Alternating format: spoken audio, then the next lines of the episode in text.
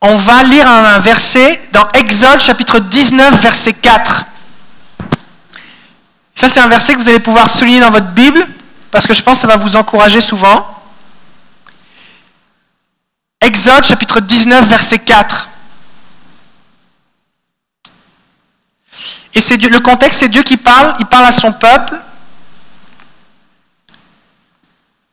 Et si on revient un petit peu le contexte, 19 euh, chapitres précédemment, Dieu rencontre Moïse dans le buisson ardent.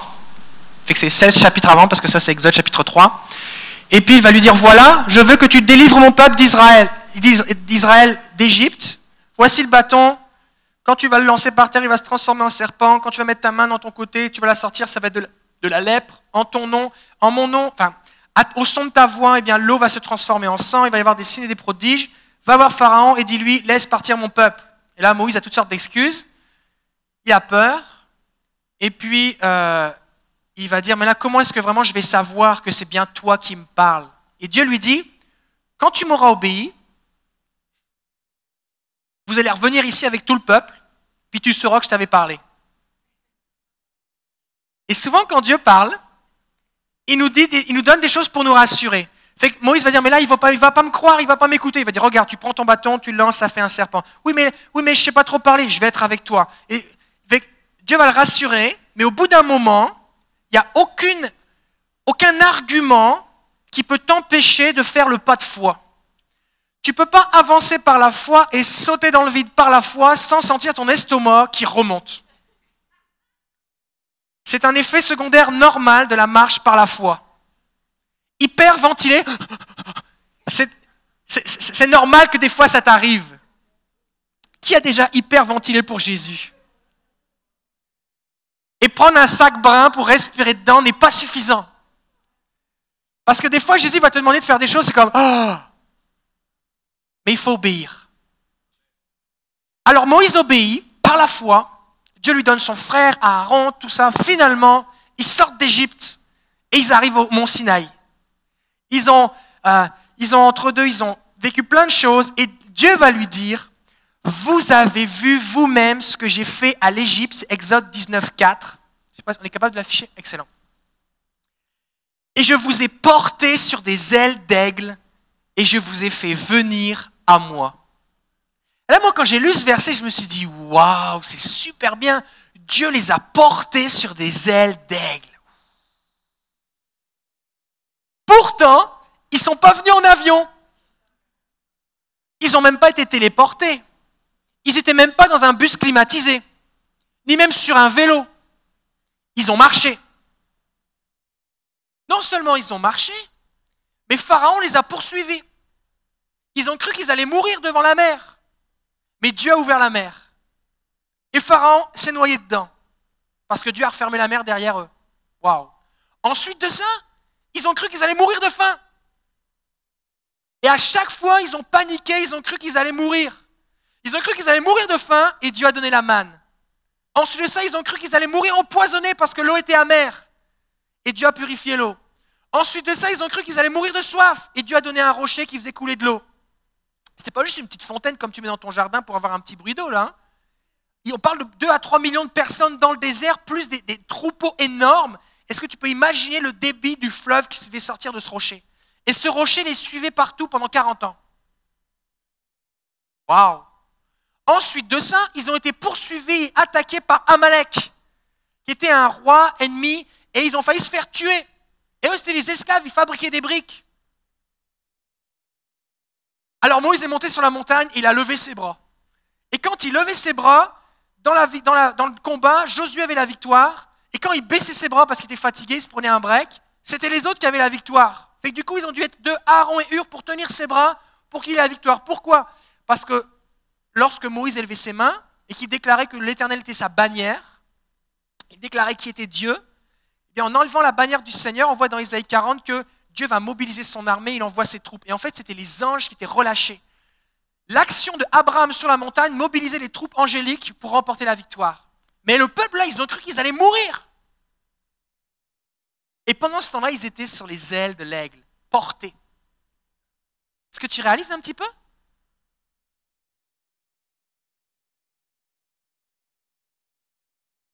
À un moment, avant même tout ça, lorsque Moïse est arrivé, qu'il a dit, bon voilà, laisse partir mon peuple, la première réaction de, Pharaon était de dire, ok, vous voulez vous promener pour faire un pique-nique dans le désert pour rendre un culte à votre Dieu? C'est que vous n'avez rien à faire. Fait que je vais vous donner plus de jobs.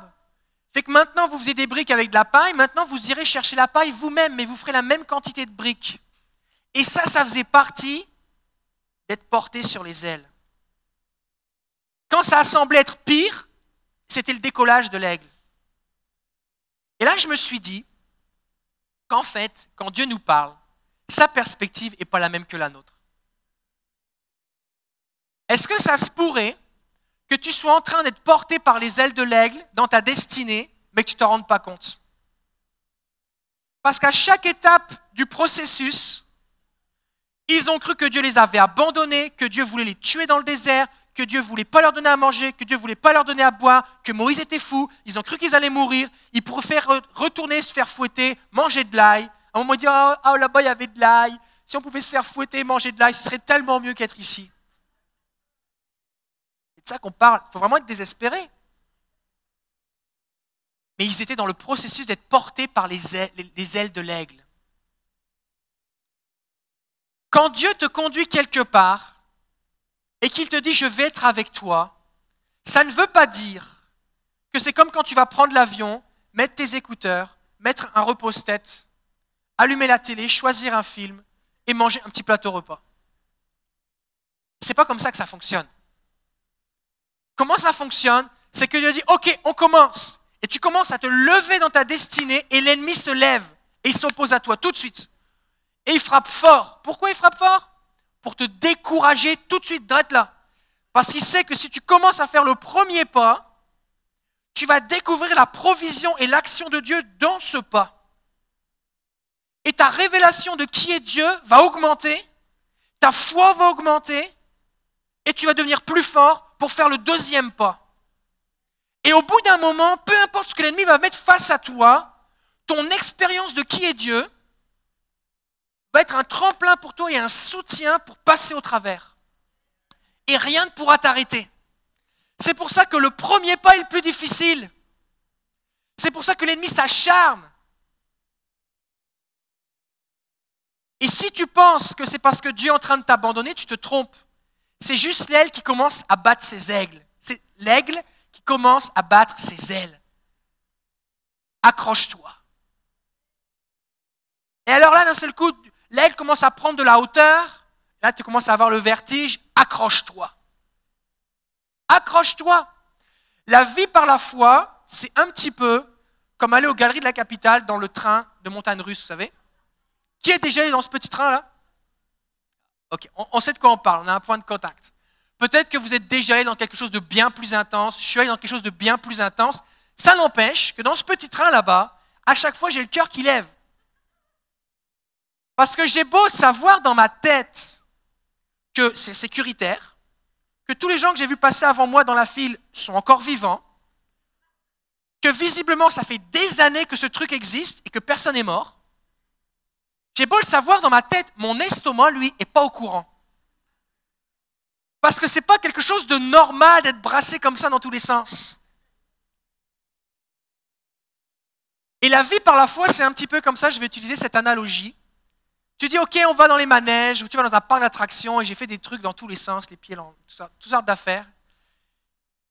Et au début, tu es excité. Alors, ça va être le fun, c'est excitant, tu vois la faire, c'est gros, tu entends les gens qui crient. Ah et tu dis, oh, c'est bon, c'est bon. Alors, tu es là. Et après, là, tu fais la file. Si vas dans un parc d'attractions, à moins qu'il pleuve, j'ai fait des parcs d'attractions de jour, soleil, et quand il pleut, quand il pleut, ça va plus vite. Mais pour ton estomac, c'est plus dangereux. Je suis allé à Walt Disney Paris euh, un jour de pluie avec ma classe quand j'étais en première, qui d'un secondaire 6, on va dire, et euh, aux premières années de cégep, et il pleuvait, il n'y avait personne. Fait qu'on courait d'un manège à l'autre, et au lieu de faire deux heures de queue, de fil, pour faire un manège très intense, il n'y avait pas de queue. Fait qu'on courait dans les, dans les serpentins, là, on arrivait, on montait. Mais au bout d'un moment, là, que tu t'enchaînes ces manèges-là que tu es censé faire à un toutes les deux heures, ton estomac, là, on peut plus. Fait qu'au bout d'un moment, tu marches comme ça, tu es là. Je crois que j'ai mal au cœur, là. Faut, faut que j'arrête. Oui, je sais, il me reste encore une demi-journée. Il n'y a personne, je pourrais le faire, mais il me semble que j'ai fait ma dose, parce que j'ai fait l'équivalent d'une semaine de parc d'attraction en une demi-journée. Mais quand tu fais la file, normalement, c'est long, puis t'attends, et l'adrénaline augmente progressivement. Mais quand le tour commence, tu montes, tac, tac, tac, tac, tac, tac, tac, tac, tac, tac, tac, tac, tac. Et suivant l'endroit où tu es positionné dans le train, soit tu es celui qui voit, là tu te retrouves comme avec les autres derrière, soit tu vois les autres qui descendent, mais tu ne sais pas où, et là, le seul coup, tu entends, un bruit ou quelque chose de mécanique, et tac, et ah! et tout le monde hurle. Et là, tu te dis, mais qu'est-ce que je fais là? Parce que quand tu regardais l'affiche, quand tu étais dans la file, dans le petit serpentin, et en général, quand la queue est longue, il y a toutes sortes de décors qui sont là pour te faire patienter. On ne fait pas une ligne file d'un kilomètre tout droit, sinon tu es découragé. C'est qu'à chaque fois que tu tournes, tu penses que tu arrives, et non, ah non, ça continue. On le fait descendre, tu montes d'un étage, tu redescends, il fait noir, il fait chaud, il y a des télés, toutes sortes d'affaires. Finalement, tu arrives. Mais ta compréhension, ta perspective de ce que ça va être n'est pas la même quand tu es dans la file qu'au moment où tu es juste, juste avant d'être lâché dans le vide. Moi, j'ai fait un manège comme ça, tu es, suspendu, tu as les jambes dans le vide en fait. Tu étais assis, mais tu as les jambes dans le vide et puis tu es balancé à l'envers en tout cas. C'est vraiment intense. Et ta perspective change. Et souvent, ce qui se passe, c'est qu'on dit Jésus, je t'abandonnerai, je te suivrai jusqu'au bout. Et tu es là, tu pleures. Et pleurer sur le tapis dire oui à Jésus ici, c'est une perspective différente que lorsque finalement tu fais ce qu'il t'a dit. Ça change. Mais c'est la même chose. Quand tu dis oui ici, tu dis oui pour ça là-bas. C'est juste que tu n'es pas encore conscient de quoi il s'agit. Comment est-ce ça vous est arrivé? Je ne pensais pas que ça allait être ça. Et le Seigneur ne te le dit pas toujours.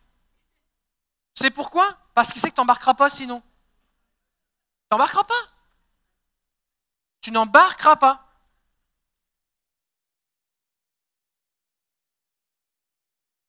Et il a un plan. Alors c'est important d'interpréter correctement ce que Dieu nous dit, parce que sinon on va penser que les difficultés sont parce qu'on s'est trompé, parce que Dieu nous a menti, parce que Dieu nous a abandonnés. Mais Dieu est là. C'est juste nos émotions. C'est juste notre estomac qui bouge un petit peu. Mais on est en sécurité avec lui. Fais-lui confiance. Ce n'est pas le temps de débarquer du train. D'ailleurs, en général, en général, si ça ne t'arrive pas, ne monte pas. En général, dans les manèges à haute sensation, tu ne peux pas sortir. Il y a un truc qui vient par-dessus ou par-devant, des fois tu dois te attacher plus une affaire, et le gars qui, opère le manège arrive et il s'assure que tu es bien coincé. Et des fois, tu t'as mis, le, as mis les choses un peu loose parce que tu voulais respirer, le gars appuie, crac, et puis c'est comme une crémaillère, tu es coincé dedans. Ça vous est déjà arrivé? Bah, Dieu fait un peu comme ça. Il dit, tu veux monter? Viens, viens. Il te met dans le manège et il s'assure que tu puisses plus sortir.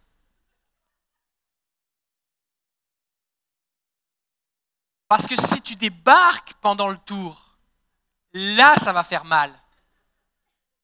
Dérange pas que tu cries. Ça ne dérange pas que ton estomac sorte par les oreilles. Mais il faut pas sortir du train. Et il y en a certains ici, vous vous sentez pogné.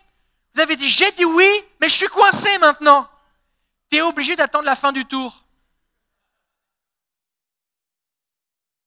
Seigneur, on est déjà arrivé à Montréal, à la ronde, il y a un manège, je crois que c'est le Goliath truc à 110 km/h là. Et là, tu dis, ah Et t'aimerais t'arrêter juste en bas. Mais après ça, il y a un looping. Et après ça, il y a une vrille. Et tu la vois arriver. Tu dis, mais déjà là, je pense que je suis en train de mourir. Je suis en train déjà maintenant de sortir de mon corps. Comment je vais survivre à la prochaine? Accroche-toi aux ailes de l'aigle. Il est en train de te porter. Il est en train de te soutenir. Il est en train de te fortifier. Parce que quand Dieu dit je vous ai porté comme sur les ailes d'un aigle, il ne dit pas ça a été facile. Il dit je vous ai fait passer par un endroit que si vous aviez été tout seul, vous seriez déjà mort plusieurs fois. Mais grâce à ma puissance, vous êtes passé au-dessus. Vous êtes passé au travers. Oui, Pharaon voulait vous tuer, mais c'est lui qui est mort. Oui, vous auriez dû mourir de faim, mais vous avez à manger. Oui, vous auriez dû mourir de soif, mais vous avez à boire. Oui, Amalek aurait dû vous tuer, mais c'est vous qui avez remporté la victoire.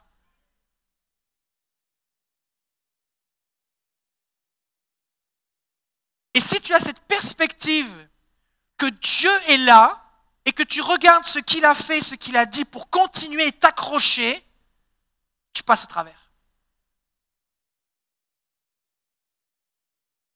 Alors crie. Dans les manèges, c'est pas marqué, il n'y a pas un signe silence, ne pas crier. Celui qui crie, on le débarque. Non. Il y a même des photos ou des caméras, des fois infrarouges dans le noir. Au moment où tu ah ils, ils prennent la photo. Bah, c'est ça qui est le fun, justement. Donc ça ne le dérange pas, Dieu, que tu cries. Mais crie pas contre lui. Parce que c'est ce qu'a fait Israël. Ils ont maudit Dieu. Ils ont dit, Dieu, tu es cruel, tu voulais nous faire mourir ici. Tu n'es pas capable de nous donner à manger. C'est pas vrai. Garde une bonne attitude. Seigneur, je ne comprends rien. Tu m'as bien eu, je ne savais pas que ça allait être comme ça. Et hein. maintenant, je suis pogné ici, je suis coincé. vu qu'il y a des gens qui payent pour avoir l'estomac qui bouge, ben, je vais essayer d'apprécier le moment. Je vais essayer de retenir tout ce que j'ai à retenir de qui tu es pour être différent. La dernière fois que je suis allé avec Chloé, quand on est rentré, Chloé qui a 5 ans quand on est rentré dans le manège, elle m'a dit Tu me tiens pas, hein tu me touches pas. J'ai OK. Et là, tout ce qu'elle voulait, c'était tenir, avoir les mains en l'air dans le manège. Quand, quand tu comprends que c'est un manège et pas un instrument de torture, que tu vas pas mourir et que c'est le fun de crier, tu développes une confiance et tu passes dans les circonstances dans un état complètement différent que celui qui pense qu'il va mourir à chaque étape. Et je ne suis pas en train de dire que c'est plaisant. Et là, je prends l'image d'un manège, mais la vie, ce n'est pas vraiment un manège. Ce n'est pas vraiment un manège. Des fois, ça frappe dur. Parce que le combat avec l'ennemi, c'est sérieux. L'ennemi est cruel, il est méchant. Il vole, il détruit. Ça frappe dur. Je ne suis pas en train de dire que tu dois lever les mains et dire Youhou, on recommence. Ce n'est pas ça que je dis. Mais Dieu est avec toi. Et il va t'amener quelque part. Et quand tu vas être arrivé, il va dire Regarde comme je t'ai porté. Maintenant, si sur la route, de temps en temps, tu regardes un petit peu en arrière, tu dis Hé, Pharaon dans l'eau. Mon estomac rempli par la manne. Les coups de fouet, on n'en entend plus parler. De l'eau, il y en a en masse. De l'ombre, il y a la nuit au-dessus de moi. La grâce, la protection de Dieu. Amalek, c'est fini. Et eh bien, ce qui va se passer, au bout d'un moment, c'est que ta foi va se développer. Il y a des moments, tu comprends plus rien. Tu comprends juste plus rien. C'est juste trop, tu veux, comme, tu veux débarquer. Tu... Mais tu es coincé. Parce que Dieu te tient là. Parce qu'il veut t'amener quelque part. Si tu débarques là, tu vas mourir là. Accroche-toi. Accroche-toi aux ailes de l'aigle. Accroche-toi au Seigneur. Il y a des fois, le Seigneur, ces dernières années, j'ai vécu des, temps de combat spirituel vraiment, vraiment intenses, plus forts de toute ma vie. Il y a plusieurs moments, j'ai cru que j'étais. Euh, j'avais juste envie de lâcher.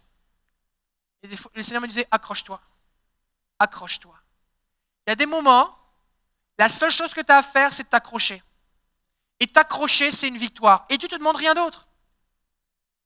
Il te demande rien d'autre. Tout ce qu'il veut, c'est que tu t'accroches. Et tu t'accroches et lui te porte. Et au bout d'un moment, c'est fini. Je ne suis pas en train de dire que le temps règle tout. Mais si, tu es dans la main du Seigneur et que tu t'accroches à lui, il va prendre soin de toi parce qu'il est fidèle. Alors la vie chrétienne, c'est un combat. Et si on t'a dit quand tu t'es converti, donne ta vie à Jésus, tout va être merveilleux, tout va être facile, on t'a menti. Mais si tu as déjà signé, c'est trop tard. La vie chrétienne, c'est un combat. D'ailleurs, quand, quand, Dieu va dire à, Moïse, tu vas demander à Josué de prendre la suite et la relève parce que c'est lui qui va entrer dans le pays, dans Deutéronome chapitre 3, verset 28, Tout à l'heure, on parlait de qualification. Voici la qualification que Dieu va dire à Moïse qu'il doit donner à Josué. Donne des ordres à Josué, Deutéronome 3, 28. Rends-le fort et courageux. Rends-le fort et courageux. Pourquoi? Parce que Moïse a affronté Pharaon. Ils ont fait le tour dans le désert, mais maintenant, c'est sérieux. Maintenant, c'est la guerre. Et si tu regardes le livre de Josué, au début, ça commence par courage, courage, courage, courage. Courage, courage, courage, courage, courage. Et ensuite de ça, let's go, c'est parti la guerre. Et là, c'est des chapitres, c'est juste la guerre. La guerre, la guerre, telle ville, la guerre, la guerre, la guerre, la guerre. C'est la guerre tout le temps. Mais c'est la guerre pourquoi? Pour conquérir le terrain. C'est la guerre pour détruire les ennemis. C'est la guerre pour établir le pays. C'est la guerre pour qu'au final, il y ait du repos. Mais c'est la guerre entre deux. C'est la guerre dans laquelle Dieu va intervenir. Dieu va pourvoir. Dieu va combattre pour eux. Mais c'est la guerre pareil. Alors je sais qu'aujourd'hui, il y a des gens qui s'amusent à jouer à la guerre dans les jeux vidéo. Mais la guerre, c'est pas drôle. Moi, mon grand-père avait fait six ans la guerre, euh, la Seconde Guerre mondiale. Il avait fait un an ou deux de service militaire. Ensuite de ça, il s'est enchaîné la guerre. Bah, tu ne pouvais pas lui dire on va jouer à la guerre. Parce que pour lui, la guerre, ça voulait dire quelque chose. Et il y en a certains ici, vous venez d'un pays où il y a la guerre. La guerre, c'est pas drôle. Mais quand tu te convertis, Dieu a un plan pour toi, un chemin. Ce chemin n'est pas un chemin qui tourne rond. Ce chemin est un chemin qui t'amène dans ta destinée, dans ton pays promis. Mais ce pays promis, pour l'instant, il est occupé par l'ennemi. Donc, il va y avoir une guerre. Dieu s'attend que tu portes du fruit, que tu libères des captifs. Les captifs, ils sont tenus par... cherche le mot, aidez-moi des captiveurs. Ceux qui les ont rendus captifs par l'ennemi sont captifs, tenus captifs par l'ennemi. Donc il va y avoir un combat. Donc il va y avoir un combat. Tu ne peux pas t'en échapper de ça. Donc, la vie chrétienne n'est pas de tout repos. Et tu vas établir le royaume de Dieu là où c'était avant le royaume de l'ennemi. Donc il y a une guerre, il y a de la résistance, il y a de l'opposition mais il faut que tu persévères. Psaume 23. Est-ce que vous connaissez le psaume 23 Ça, on aime le psaume 23. Et malheureusement, on lit ce psaume dans les enterrements. Mais ce n'est pas un psaume d'enterrement. C'est un psaume de combat. C'est un psaume de guerre. Psaume 23. Le Seigneur est mon berger, je ne manquerai de rien. Il me fait coucher dans de verts pâturages, il me dirige près des eaux paisibles, il restaure ma vie, il me conduit sur les sentiers de la justice à cause de son nom. Bon, là, jusque-là, ça va. Jusque-là, ça va. C'est cool. Je vais dormir, ça va être paisible, ça va être beau, les verts pâturages, il me restaure, je vais manquer de rien. Et en plus, il m'aime, c'est bon. Et ensuite de ça, ça se corse. Même si je marche dans la vallée de l'ombre de la mort, je ne crains aucun mal. Oh, oh, oh comment ça, comment ça, comment ça? Est-ce qu'on est vraiment obligé de passer par la vallée de l'ombre de la mort? Oui, c'est parce que derrière la vallée de l'ombre de la mort, il y, a quelque chose. C'est juste un lieu de passage. Et le but de Dieu, sa destinée pour toi, est supérieure à ton confort. Fait que Dieu, ça ne le dérange pas que tu ne sois pas confortable pendant une saison parce qu'à un moment, il va t'amener quelque part où là, tu vas dire merci. C'est pas qu'il aime la douleur et la souffrance, mais des fois, il faut passer par là. Pas parce qu'il veut que tu passes par là, c'est parce que ça se trouve entre là où tu es et là où tu dois aller. Parce qu'il y a une guerre, parce qu'il y a un ennemi. Donc ça va arriver. Et il dit, je ne crains aucun mal car tu es avec moi. Et cette perspective que Dieu est là, même dans cette vallée de l'ombre de la mort, elle est importante. C'est pour ça que ta perspective est importante. Tu dis, OK, le Seigneur est avec moi, il me porte, il me soutient, il m'a délivré, il va me délivrer encore. Je ne sais pas quand, je ne sais pas quand finit le tour, ce tour est bien long. Comment ça on fait un deuxième tour? Je pensais que c'était juste un seul. Et ça prend fin.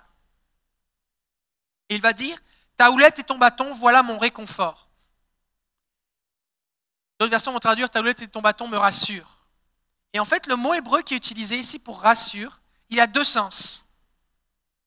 Il peut vouloir dire que Dieu arrête le problème et te sort de la situation, ça s'arrête, il me délivre des grandes eaux, c'est fini.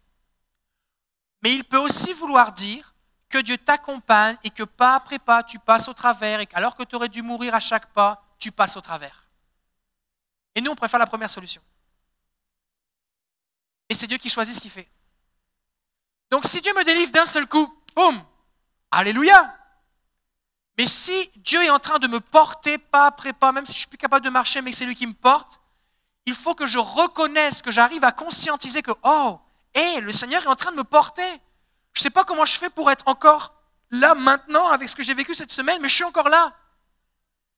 Et Dieu te porte. Et ce qui aurait dû te tuer ne te tue pas?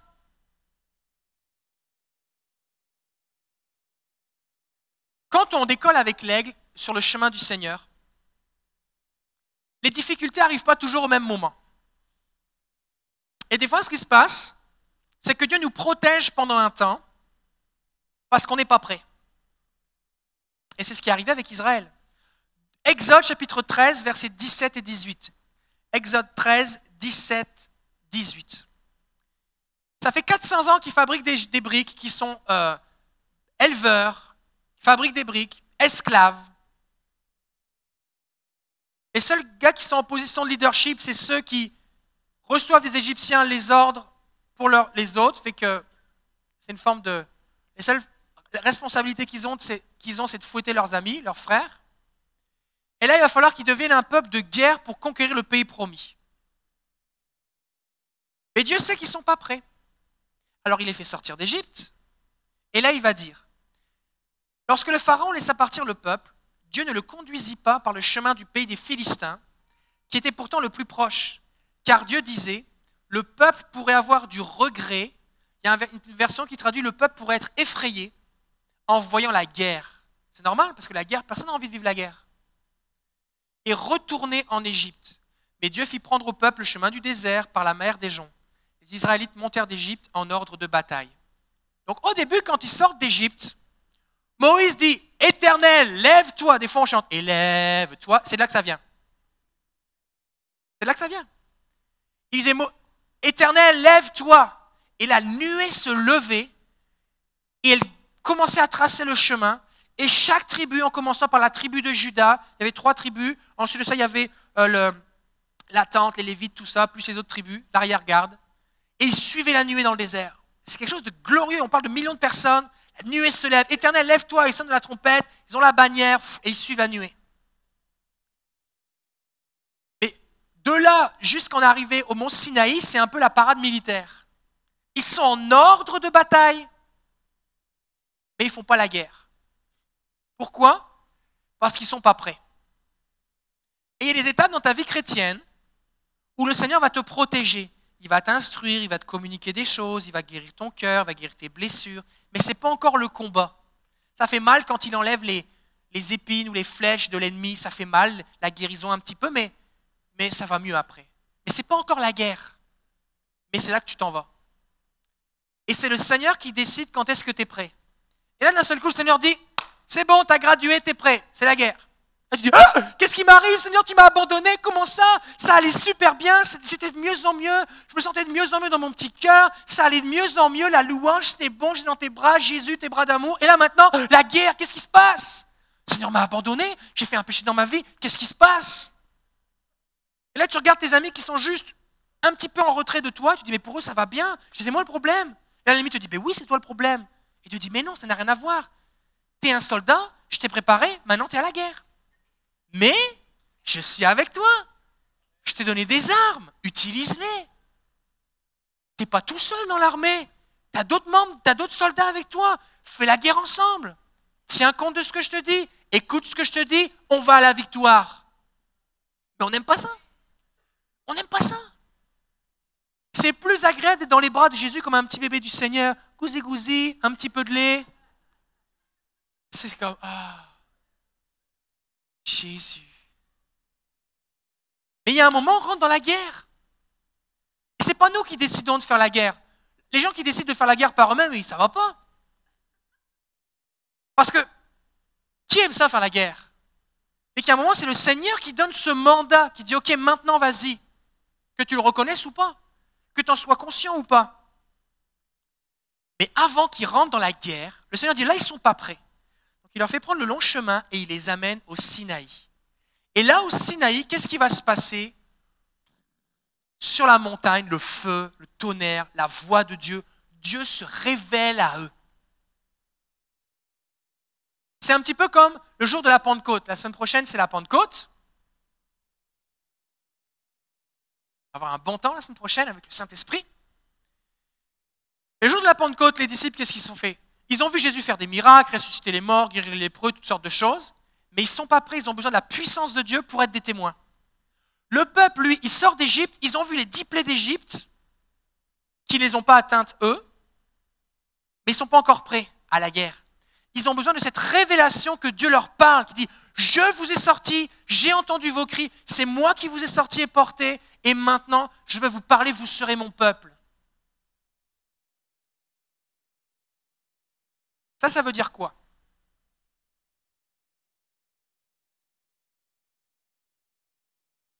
Ça veut dire que tant que tu n'entends pas la voix de Dieu, Dieu ne t'envoie pas vraiment à la guerre, parce que tu vas te faire massacrer. Et tu commences à entendre la voix de Dieu, tu rentres dans la guerre. Alors si j'avais su, Pasteur David, qu'est-ce que tu nous as fait? Tu nous as appris à entendre la voix de Dieu, maintenant je suis pogné, je l'entends, j'ai oublié de faire ce qu'il me dit. Eh oui. Et ça va être bon, ça va être bon. Courage.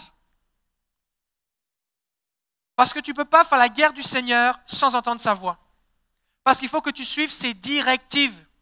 Et quand tu regardes Josué, comment ça se passe la guerre? Un jour, il faut tourner autour de la ville, un jour, il faut faire une embuscade, un jour, il faut tout tuer, un jour, il ne faut pas tout tuer. À chaque fois, ça change. Parce que c'est le Seigneur qui donne les stratégies. Et tout ce qu'ils ont à faire, c'est de l'écouter, de faire ce qu'il dit, et Dieu s'occupe du reste. Mais ce n'est pas toujours agréable. Des fois, il y a des grosses armées, et eux, ils ne sont pas beaucoup. Ah, on va mourir Et Dieu dit, courage, chantez un coup, ça va aller. Et là, ils chantent, tout le monde s'entretue. Non, mais c'est dans la Bible, ça. Donc, c'est pas parce que ça devient difficile que tu n'es plus forcément dans la volonté de Dieu. L'ennemi voudrait te faire croire que la volonté de Dieu, c'est de rester là où c'est confortable. Et il te dit des mensonges. Il te dit, tu n'es plus dans la volonté de Dieu. Regarde, ça devient difficile. Ça devrait être facile. Dieu est bon, il est avec toi, regarde, ça devrait être facile. Il t'a dit que tu allais te porter sur les ailes de l'aigle. Eh bien, tu y es, justement. Ça vous est déjà arrivé de prendre l'avion, il y a des turbulences? Tu débarques pas de l'avion. Tu t'accroches. Et tu fais confiance au pilote. Et c'est pareil avec le Seigneur. Ce n'est pas parce qu'il y a des turbulences qu'il faut débarquer.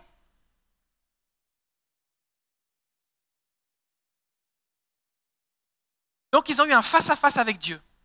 Et le face-à-face avec Dieu, entendre sa voix te qualifie pour rentrer dans ta destinée. Quand tu rentres dans la guerre, il va y avoir un processus d'exercice, d'entraînement, de formation. Et le psalmiste va le dire dans le psaume 18, verset 34 ou 35, suivant les versions.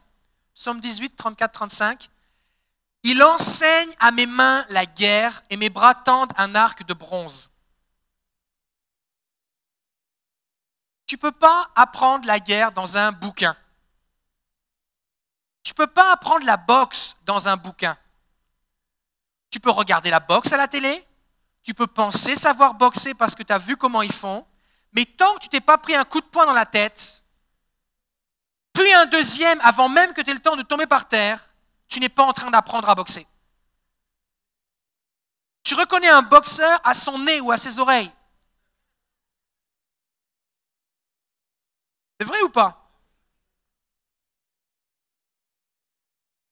Parce que même Rocky qui gagne, Rocky 1, Rocky 2, Rocky 3 jusqu'à Rocky 10, il gagne tout le temps à la fin.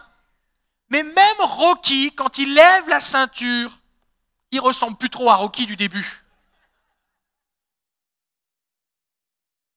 Si tu veux lever la ceinture, il faut que tu intègres que tu vas prendre des coups. L'ennemi va en prendre plus et il va mordre la poussière, mais tu vas en prendre. Et l'apôtre Pierre dit, arme-toi de la pensée de souffrir. Est-ce que vous avez vu cette scène où Rocky, ben, j'ai pas mal, j'ai pas mal. Et le gars, il est tout en sang, et là, il est dans le coin, et puis là, on se demande s'il va lui refaire un visage, et il boit, j'ai pas soin, j'ai pas mal, j'ai pas mal. Face au russe, là, vous savez, le russe, c'est Rocky 3 ou 4, là, le gars est dopé à fond, le gars est énorme, en acier, il tape dessus, bang, bang, bang, bang, et à la fin, il baisse sa garde, il dit, vas-y, tape. Jusqu'à ce que l'autre se fatigue à force de taper dessus. une fois qu'il commence à être fatigué, bam Et là, le combat change. Je sais que c'est un film.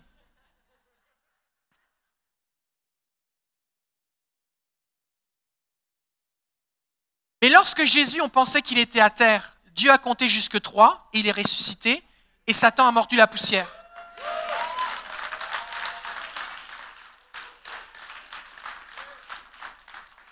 Et il y en a plusieurs ici, vous êtes en train de vivre des difficultés et vous avez l'impression de vous faire taper dessus et taper dessus encore. Et vous dites, Seigneur, je ne pensais pas que j'étais embarqué. Moi, je pensais que c'est sur les vols de l'aigle, la croisière s'amuse, je croyais que ça allait bien aller, on va au ciel, c'est merveilleux, je suis dans l'esprit, le Saint-Esprit, les anges. Pourquoi je me fais frapper? Ça va mal au boulot, tout le monde m'en veut, je me fais rejeter, on ne me comprend plus, ça va mal, qu'est-ce qui m'arrive? On me réveille la nuit, j'arrive pas à respirer, je fais des cauchemars, c'est difficile. Tu sais ce qui est en train de se passer? C'est l'ennemi qui frappe sur toi. Et il pense te détruire. Ça, c'est ce qu'il pense. Mais ce n'est pas ce qui est en train de se passer. C'est Dieu qui t'a mis sur le ring et il te surveille. Et il ne permettrait pas que tu sois éprouvé au-delà de tes forces. Tu penses que tu n'as plus de force, mais lui, il a une, source de force infinie. Fait que tu prends des coups et tu reprends des coups comme un pantin. On a l'impression que ça t'atteint plus au bout d'un moment. Mais qu'est-ce qui est en train de se passer? L'ennemi se fatigue. Deuxièmement, tu reconnais maintenant les stratégies de l'ennemi. Au bout d'un moment, tu, te fatigues, qu'est-ce qui se passe? Tu veux-tu prendre un break? T'as l'air fatigué. T'as l'air un peu palo, Satan. Qu'est-ce qui se passe?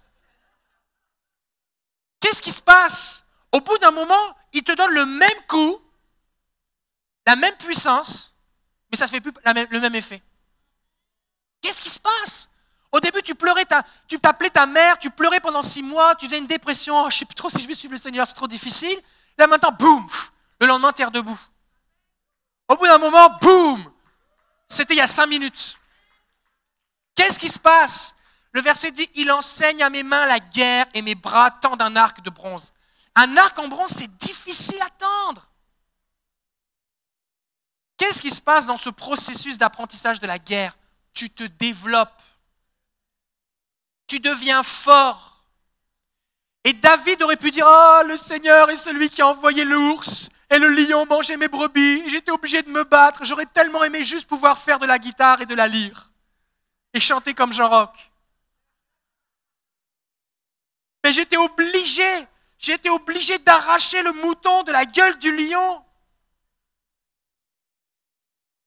Il y a un verset dans Isaïe qui dit Comme un berger retire une oreille de la gueule du lion, ainsi l'Éternel se lève contre l'ennemi et il t'arrache, il arrache son peuple. Je me souviens plus trop la suite, mais en gros, c'est ça le début. Je dis ça pour que tu te sentes à l'aise. Si des fois tu, parles avec quelqu'un puis tu ne te souviens pas de la fin du verset, c'est correct, tu peux le faire. David aurait pu dire, mais là, Seigneur, qu'est-ce qui m'arrive? Qu'est-ce qui m'arrive que je dois vivre tout ça? Le Seigneur est ma protection. Pourquoi tu pourquoi tu mets pas des anges autour de mon troupeau et les loups, les lions, les ours, ils viennent pas? Parce que Dieu voulait que David soit capable de courir sur l'ours. Dieu voulait que David soit capable de courir sur le lion. Dieu voulait que David, même en voyant ses crocs ou ses coups de griffe, réalise que le Seigneur l'a guéri et protégé. De façon à ce que quand il arriverait devant Goliath,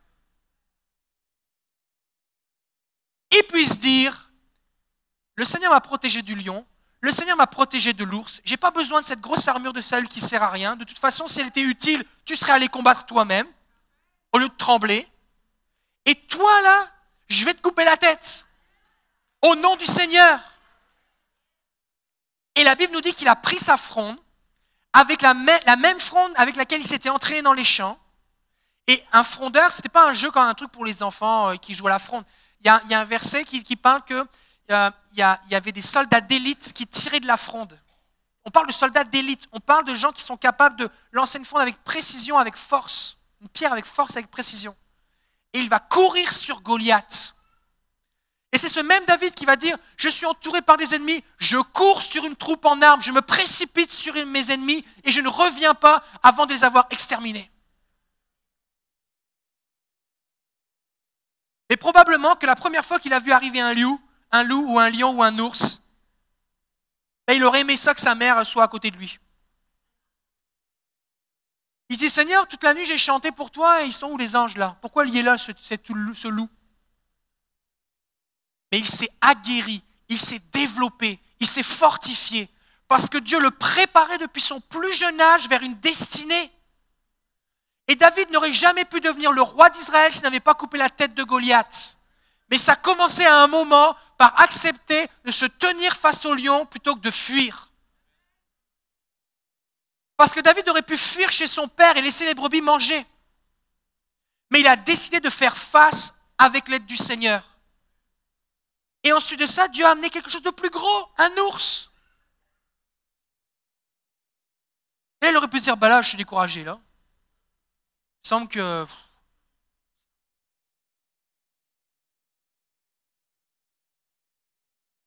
Des fois, on pense que parce que les problèmes augmentent, Dieu nous a abandonnés, mais ce n'est pas vrai. Tu es juste en train de graduer.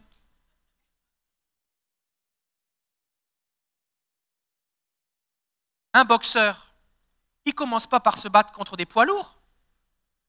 Il commence par les poids coqs, les poids poulets, les poids poussins, les poids pigeons. Tu comprends? Il commence par petit, sinon il va se faire tuer. Il commence petit. Et si le combat suivant, l'ennemi est plus fort, c'est parce que tu as gagné, pas parce que tu as perdu. C'est parce que tu as gagné, tu es en train de graduer. Les difficultés augmentent face à toi, tu es en train de graduer. Parce que le Seigneur sait ce qu'il a mis en toi et dit tu es capable. Tu as du potentiel. Nous, on ne reste pas, je veux pas que tu sois champion du quartier, on va au championnat du monde. Alors ne te décourage pas. Accroche-toi aux ailes de l'aigle.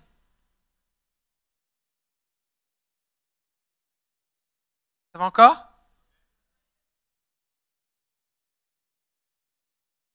Deutéronome chapitre 1er verset 22.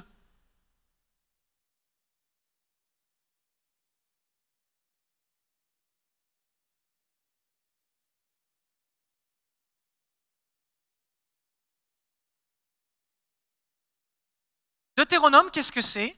C'est Moïse qui répète la loi au peuple.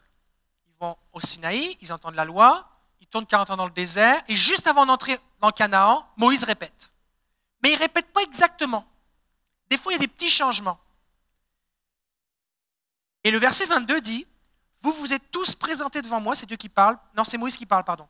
Vous vous êtes tous présentés devant moi pour me dire, envoyons des hommes en avant de nous, ils exploreront le pays et nous ferons un rapport sur le chemin par lequel nous y monterons et sur les villes où nous arriverons. Et Moïse dit, cette parole m'a plu et j'ai pris douze hommes parmi vous, un homme par tribu. Ils sont repartis, ils sont montés sur la montagne, ils l'ont inspecté, ils ont ramené du fruit du pays, ils l'ont rapporté. Ils nous ont fait un rapport suivant, c'est un bon pays que le Seigneur nous donne. Mais il y a des géants, on va mourir, on ne veut pas y aller. Or, si tu regardes le texte dans le livre, dans le livre de l'Exode, ce que tu te rends compte, c'est quoi?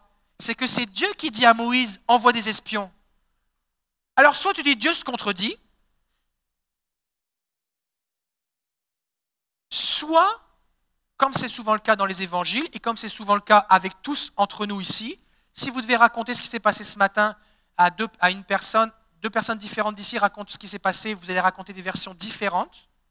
Ça ne veut pas dire que c'est un mensonge, c'est juste que vous n'allez pas forcément tout dire, parce que vous allez juste partager ce qui vous a, interpellé. Ce qui est fort probable, c'est que Moïse arrive et dit Dieu nous donne le pays. Et le peuple dit Oh là, mais là, il faut qu'on aille explorer d'avance, parce que peut-être qu'on va mourir. Comme ça, si jamais c'est trop dangereux, on n'y va pas.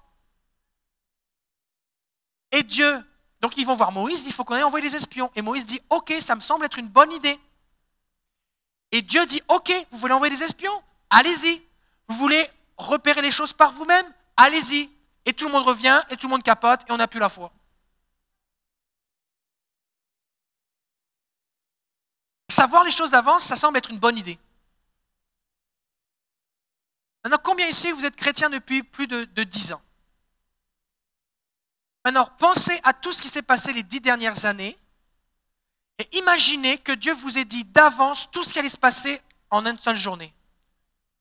Est-ce que ça se pourrait, mais juste les trucs négatifs Les géants, ce qui ne va pas. Est-ce que ça se pourrait que tu aurais été découragé? C'est sûr. Comment ça fonctionne? Dieu sait qu'il y a des géants. Et ce qu'il dit, c'est moi je suis plus grand que toi, fais-moi confiance. Le premier géant, je m'en occupe. Le deuxième géant, je m'en occupe. Le troisième géant, je m'en occupe. Tout ce que tu as à faire, c'est me suivre, je combats pour toi. D'accord? Ça, c'est la vie par la foi. Et au bout d'un moment, il y a cette confiance que, hé, lui, on lui a coupé la tête, lui, on lui a coupé la tête. Oh, ben lui aussi, Dieu va lui couper la tête. Fait que tout va bien. Et là, ma foi, ma confiance en Dieu augmente. Et je suis capable d'aller de victoire en victoire, de gloire en gloire, de progrès. Les ennemis sont plus gros, mais ma confiance en Dieu est plus grande, fait que je ne me reste pas paralysé par la peur, j'avance. Maintenant, si tu sais d'avance tous les problèmes qui t'attendent, mais que tu ne connais que les problèmes, les difficultés, les embûches, les pièges, mais que tu n'as pas la révélation de ce que Dieu va faire, parce que la révélation de ce que Dieu va faire, tu l'as une fois qu'il l'a fait, tu as devant toi une montagne de problèmes et une toute petite expérience de la victoire de Dieu. Et quand tu mets les deux en perspective, tu n'as plus le courage. Prenons l'exemple des enfants. Des enfants, c'est du boulot. S'il y a des gens ici qui confirment Élever des enfants, des fois, tu dis, si j'avais su là. Élever les enfants, tu dis, il, me semble que si je n'avais pas d'enfants, j'aurais plus d'argent. Je pourrais faire plus de choses. Il me semble que si je n'avais pas d'enfants, euh, il y, a du trouble que je m'éviterais. Pourtant, ce que tu fais, c'est que tu en fais un, puis, après, tu dis, bon, on a le goût d'en faire un deuxième. Pourquoi? Parce que tu es passé au travers. Imaginez, mesdames, que tu sois en train, tu sois en train d'accoucher en plein travail, ce n'est pas le moment de parler avec ton mari de faire le deuxième ou le troisième. Ce n'est pas le moment. Tu penses que tu vas mourir. Ce n'est pas le moment. Mais au bout d'un moment, passé au travers, tu es encore vivante, et que ton enfant, tu dis j'aime ça, j'aimerais ça en avoir un deuxième, tu en fais un deuxième.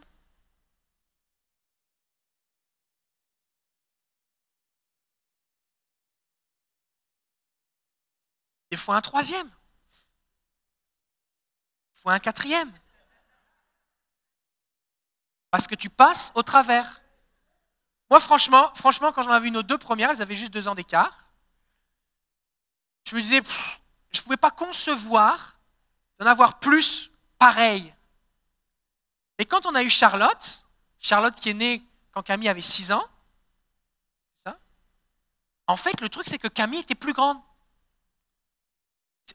c'est très profond ce que je vais vous dire, mais les enfants grandissent, ils vieillissent. Donc, quand on a deux petits et que tu penses à un troisième, il ne faut pas que tu penses trois petits. Il faut que tu penses deux grands et un petit. Ou un grand, un moyen et un petit. Et quand tu penses au quatrième, c'est plus quatre petits qu'il faut que tu penses. C'est un plus grand, un moyen, un à peu près moyen et un petit. Fait que globalement, tu gères un petit à la fois. Ça, c'est une révélation que j'ai eue il n'y a pas longtemps. C'est vrai. Les enfants grandissent. Donc, je n'ai pas à essayer de m'imaginer comment je vais faire pour gérer les quatre petits en même temps, parce qu'ils ne vont pas être petits en même temps. Donc qu'est-ce que ça te donne de savoir d'avance tout ce qu'il y a à faire puisque tu ne vas pas vivre tous les trucs en même temps? C'est un à la fois. Tu vas vivre les problèmes un à la fois, des fois deux ou trois à la fois, mais à la fois. Et entre deux, le Seigneur va te relever, se révéler à toi, tu vas te fortifier, il va t'équiper, et ça va être différent. Donc ne, ne pense pas que de savoir les choses à l'avance, ça va t'aider. Ne pense pas que parce que tu ne sais pas ce qui va se passer, ça t'empêche d'y aller. En fait, le fait de savoir les choses à l'avance risque de t'empêcher d'y aller. Et dans la marche par la foi, il y a une joyeuse inconscience qu'il faut cultiver. Moi, présentement, par exemple, je ne sais pas trop ce qui va arriver avec nous, mais je ne veux pas y penser.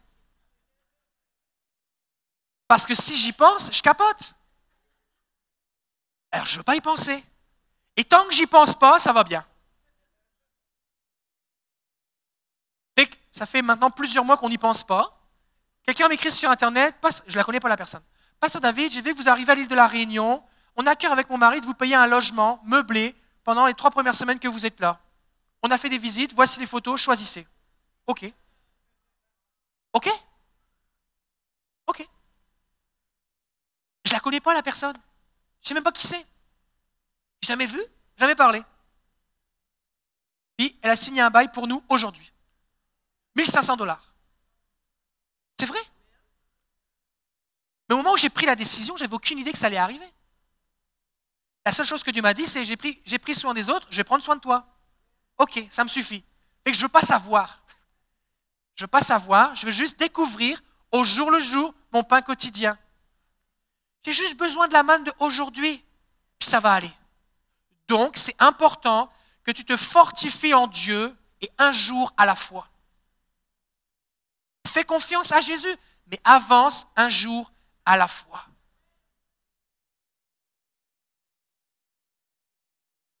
Je crois que c'était quelqu'un qui m'appelait pour euh, une voiture, mais ça c'est la personne qui veut acheter ma voiture. A rendez-vous tout à l'heure. Ok.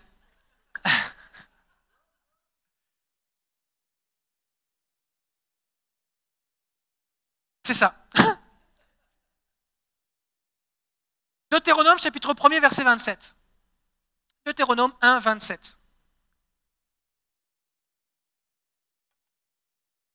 À chaque fois qu'ils ont vécu une difficulté, au lieu de s'accrocher sur les ailes de l'aigle et de dire Seigneur, on passe au travers avec toi, tu t'arranges, tu ouvres la mer, tu t'arranges, mais nous on s'accroche. De toute façon, on ne peut pas le faire nous-mêmes. Alors, on arrête de réfléchir, on ne peut pas y arriver. Mais on s'accroche. C'est pas ça qu'ils ont fait. À chaque fois, ils chialaient et ils se lamentaient. À chaque fois. Et Dieu, Moïse va rappeler au peuple, il dit, vous avez dit, c'est parce que le Seigneur nous déteste, qui nous a fait sortir d'Égypte pour nous livrer aux Amorites. Bah, si le Seigneur te détestait, il t'aurait laissé mourir en Égypte. Mais tu peux être amené à croire ça dans ton cœur et l'ennemi, ne t'inquiète pas, il va te le dire. Le Seigneur te déteste. Il t'a trahi. Tu sais, telle personne qui t'a trahi quand tu étais jeune, c'est pareil. Tu sais, ton père qui t'a abandonné, le Seigneur, il vaut pas mieux. Et là, tu vas finir par le croire. Quand on croit que Dieu est méchant, cruel et sadique, alors toutes les circonstances difficiles deviennent décourageantes pour nous. Et quand on perd de vue la bonté de Dieu, les opportunités de vivre des miracles deviennent des sujets de lamentation. Parce que quand il pense un petit peu, la seule façon de vivre un miracle, c'est d'être confronté à une situation impossible.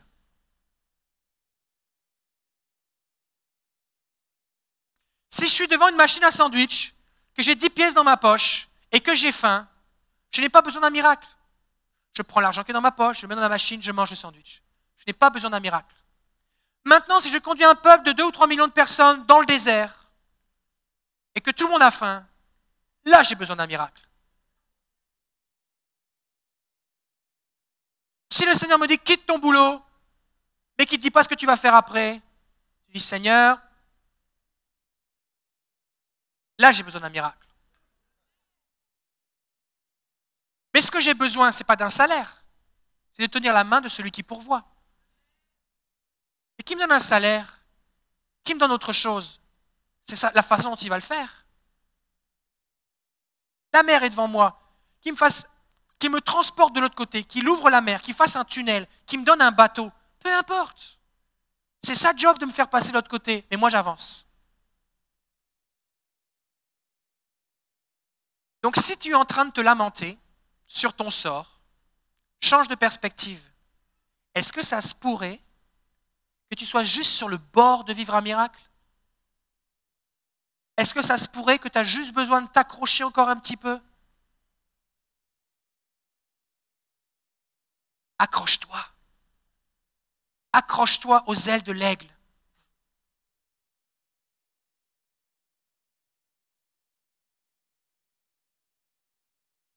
Le plan de Dieu est plus grand que ton confort. Des fois, ce qui va se passer, on voit ça dans Deutéronome chapitre 2, versets 26 à 30. Deutéronome 2, 26 à 30. Israël, là, ils sont en chemin. Ils passent de l'Égypte et ils vont à Canaan. Et sur le chemin, il faut qu'ils passent par le pays de Sion, roi de Hesbon. Ils font juste passer. Il dit, toi, tu es ici, nous, nous c'est là-bas qu'on va. Il faut, il faut qu'on passe. On ne veut pas faire la guerre. On va passer, on va acheter l'eau, on va payer la bouffe, on fait juste passer. Laisse-nous passer et on va rester amis. C'est cool ça le roi de Sion se retrouve avec des touristes qui passent, qui vont faire fonctionner l'économie. C'est un bon deal. Pas de guerre, personne n'est tué, tout va bien. Mais qu'est-ce qui se passe? Verset 26. J'ai envoyé du désert de Kédémoth des messagers à Sion, roi de Hesbon, avec des paroles de paix. Je lui ai fait dire, je voudrais passer par ton pays et je ne ferai que suivre la route, sans m'écarter ni à droite ni à gauche. Tu me fourniras à prix d'argent la nourriture que je mangerai et tu me donneras à prix d'argent l'eau que je boirai. Je veux seulement passer sans m'arrêter. C'est ce que m'ont accordé les fils d'Ésaü. Regarde, on a fait pareil avec ton voisin et puis ça s'est bien passé. Laisse-nous passer. Qui habite en Seir et les Moabites, eux aussi, qui habitent à Ar. Accorde-moi aussi ce droit jusqu'à ce que j'ai passé le Jourdain pour entrer dans le pays que le Seigneur notre Dieu nous donne. Comme on fait les bonnes choses, on ne fait pas de bruit, pas de trouble. Mais Sion, roi de Hesbon, n'a pas voulu nous laisser passer chez lui, car le, là, car le Seigneur, ton Dieu, a fait en sorte qu'il s'obstine et qu'il s'entête afin de te le livrer.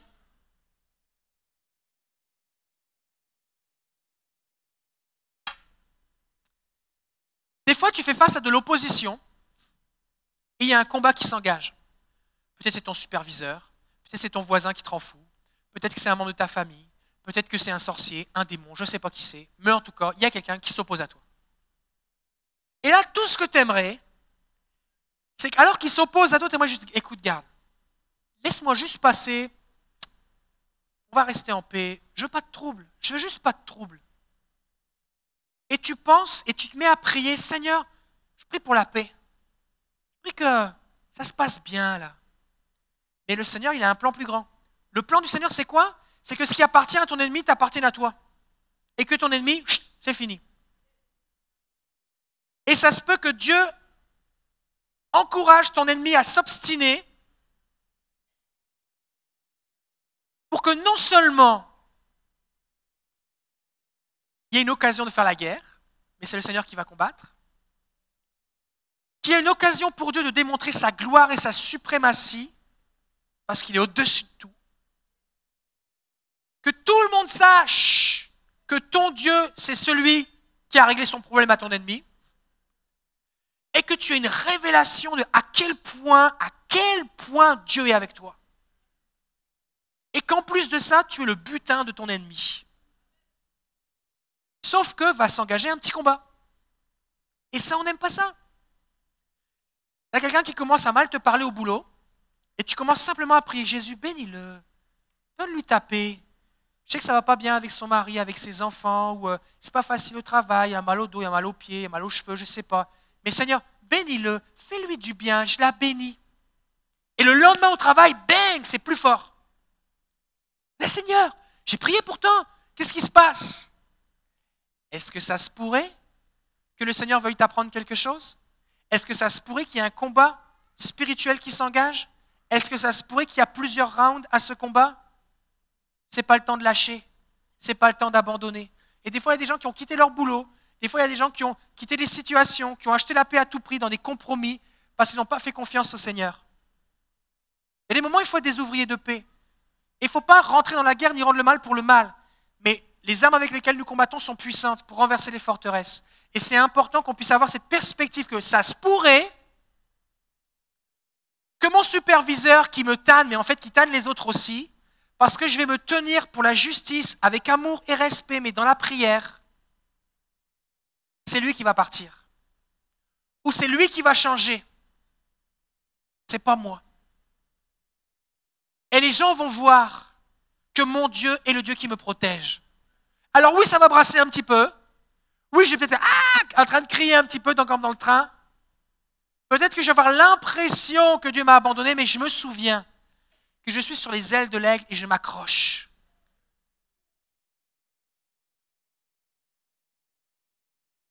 Alors qu'est-ce qui s'est passé? Ils se sont obstinés et ils ont été obligés de leur couper la tête. Et ils ont récupéré son pays. Donc, Moïse et son peuple voulaient acheter la bouffe et l'eau et faire juste passer. Et ils ont récupéré tout le butin, toutes les villes, tout le pays, et ils n'ont rien payé. Mais ce n'était pas confortable. Combien si vous aimeriez avoir des héritages? Est-ce que tu sais que pour qu'il y ait un héritage, il faut que quelqu'un meure?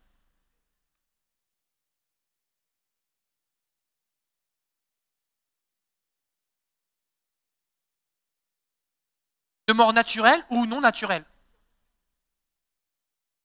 Je ne suis pas en train de prier pour de dire que vous devez prier pour que les gens meurent. Hein et ça se peut que Dieu te donne en héritage des choses qui appartenaient à tes ennemis. Ça se peut?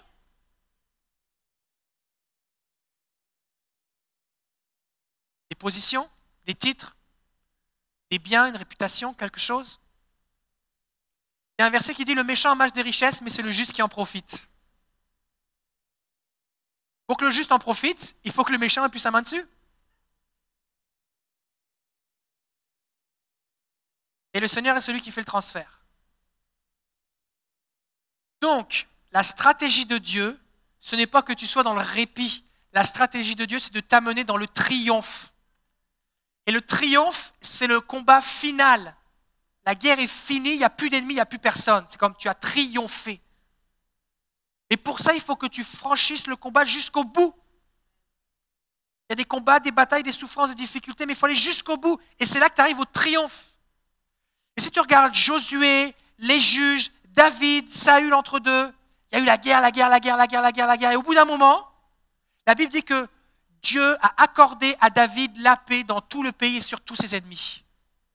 Ils avaient tellement rasé le pays, tous ceux qui s'étaient ligués à plusieurs rois avaient tellement été anéantis que plus personne n'osait leur faire la guerre. C'était les ennemis qui venaient voir Salomon qui disaient, bon voilà, tu veux construire un temple? Voici l'or, voici le bois, voici les charpentiers, qu'est-ce qu'on peut faire pour toi? La paix. Mais la paix est arrivée pour Salomon parce que David a fait la guerre.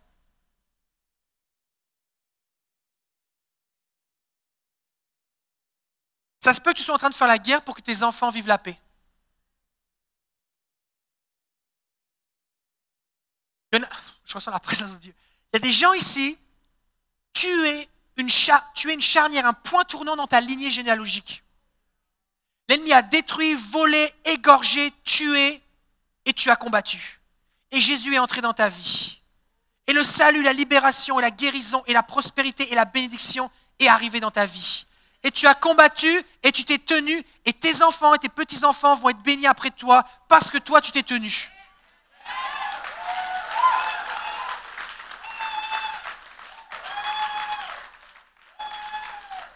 On va prier pour vous maintenant. Il y a des gens ici, ça vous parle, vous savez que c'est pour vous. Levez-vous maintenant, on va prier.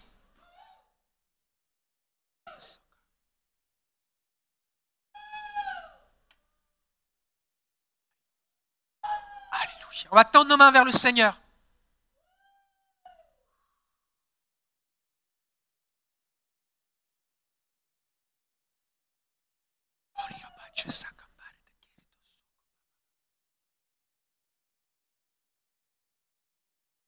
On va prier ensemble. Seigneur Jésus, je t'ai confié ma vie.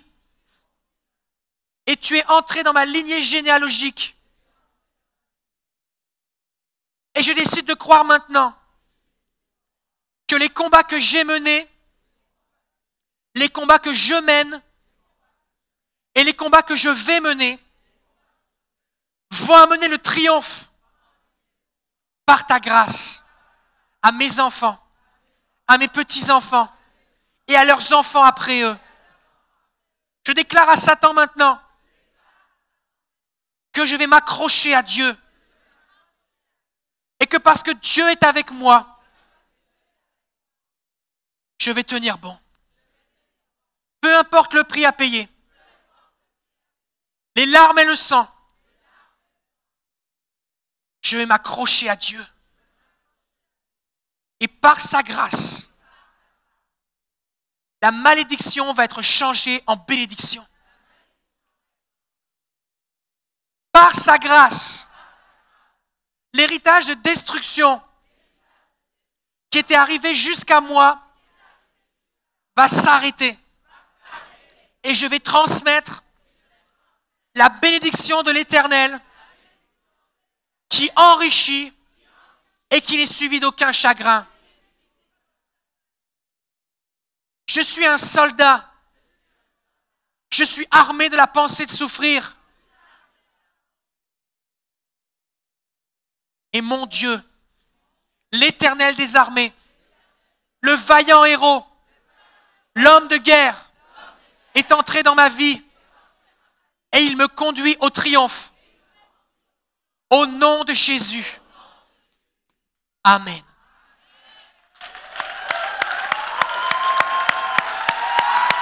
Alléluia.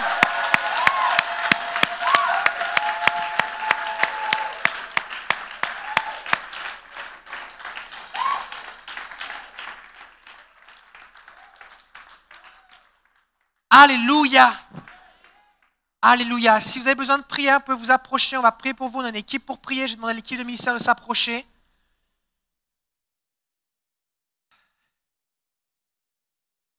Est-ce que Dieu est bon? Accroche-toi. Accroche-toi. Accroche-toi. Et si vous avez besoin de prière, vous pouvez vous approcher. Avant de quitter ce lieu, trouvez au moins une ou deux personnes et priez pour qu'ils puissent s'accrocher à Dieu et que Dieu les bénisse. Amen. Fait que je vous donne rendez-vous dimanche prochain. C'est la Pentecôte. Préparez-vous, le feu de Dieu va descendre.